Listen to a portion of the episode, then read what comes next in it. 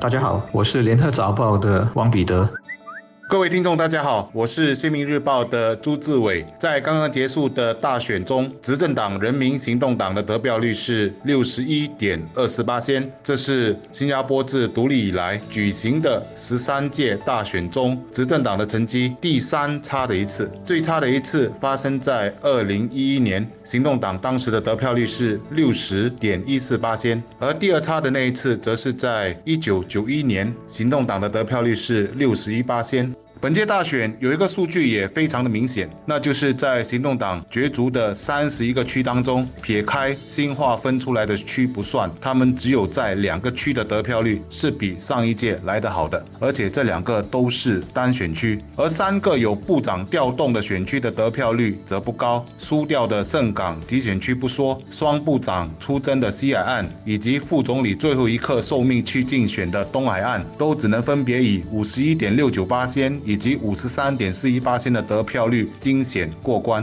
这些数字背后都有不同的因素存在，但不外分成两种，一种是国家议题，另外一种则是区内事务。但如果我身边的一些朋友的讲话具有一定的代表性的话，他们其实是用选票表达了一种诉求，那就是对于执政党一直强调要有强有力的支持感到反感，因为他们要的是国会里必须有多元化的声音，而他们也确实在一些反。对党中，尤其是工人党、前进党和民主党里看到素质不错的候选人，这些候选人足以和行动党推出的候选人媲美。大选之后，也有一些声音指出，行动党在领导层即将交替之际得到这样的投票率，是不是对即将接班的四 G 团队的一种不信任呢？我倒认为这样的分析有趣，但过于激进，因为我们也不要忘了，再不济的行动党也有有六十一点二四八仙的得票率。就算这一次遭到很大的挫折，他们也赢得九十三个议席中的八十三个，这样的成绩，行动党可以不满意而自省，但放在任何民主社会的国家都不能算是很差的成绩。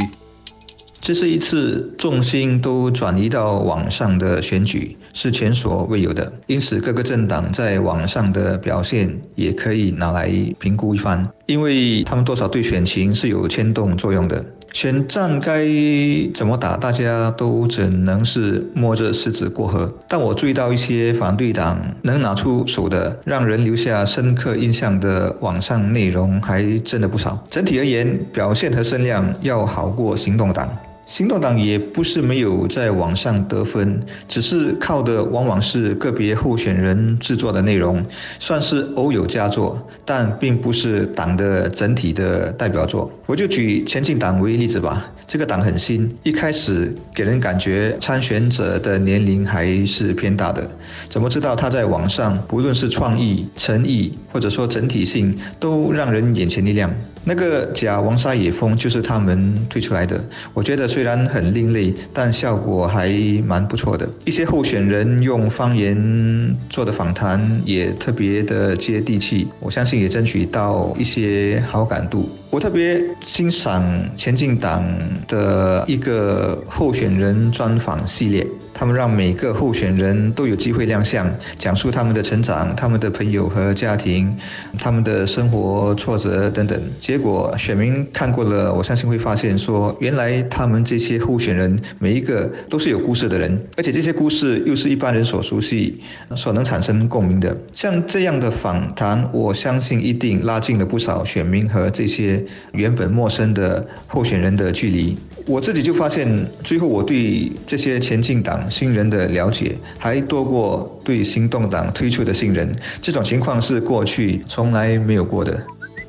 我开头就指出，根据历史，行动党是有反弹的潜力的。思痛改进再前进，也在他们的 DNA 里。我想综合一些小市民的看法，他们都希望执政党能多聆听他们的声音，多一些同理心，把他们当成是一起前进的伙伴。我想这次大选也延伸出一个值得深思的问题：在目前的整个民意走向来说，似乎国会里要有反对党的声音，更多元化的声音已然很大。它会不会成为我们国会的一种新常态？又或者在这种新常态下，我们是不是又能看到更多反对党议员走进国会的殿堂？还有。一点要留意，选战似乎也已越来越难打了。就算是有部长出征，也会陷入激战。当然，必担心作为首名被正式认可的反对党领袖，他的表现如何？工人党在他的带领下，如何与执政党以及其他的反对党互动呢？这对我国的政坛又会起着什么样的影响，都是非常值得注意的。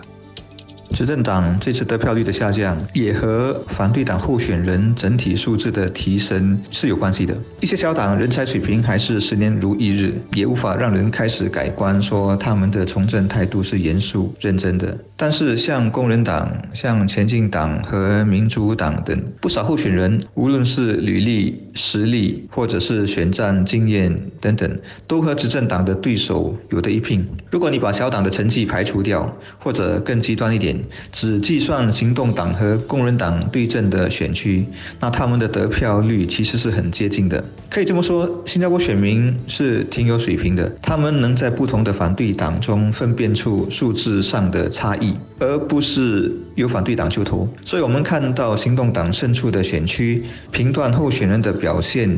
除了你得看他们自己的实力之外，也必须看反对党对手是谁。另外是最好也拿过去的表现来做一个纵向的比较，这样才会客观。一个突出的例子就是西海岸，行动党换了其中一个部长，但整体水平其实没有变差。嗯，只是为什么得票率会掉得那么厉害呢？我想最大因素是对手换了陈庆木带领的前进党一团队，因此以前每一届总是西线无战事，不怎么需要实力，成绩总是非常的亮眼，但这次却打得很辛苦，还差一点输掉了这一区。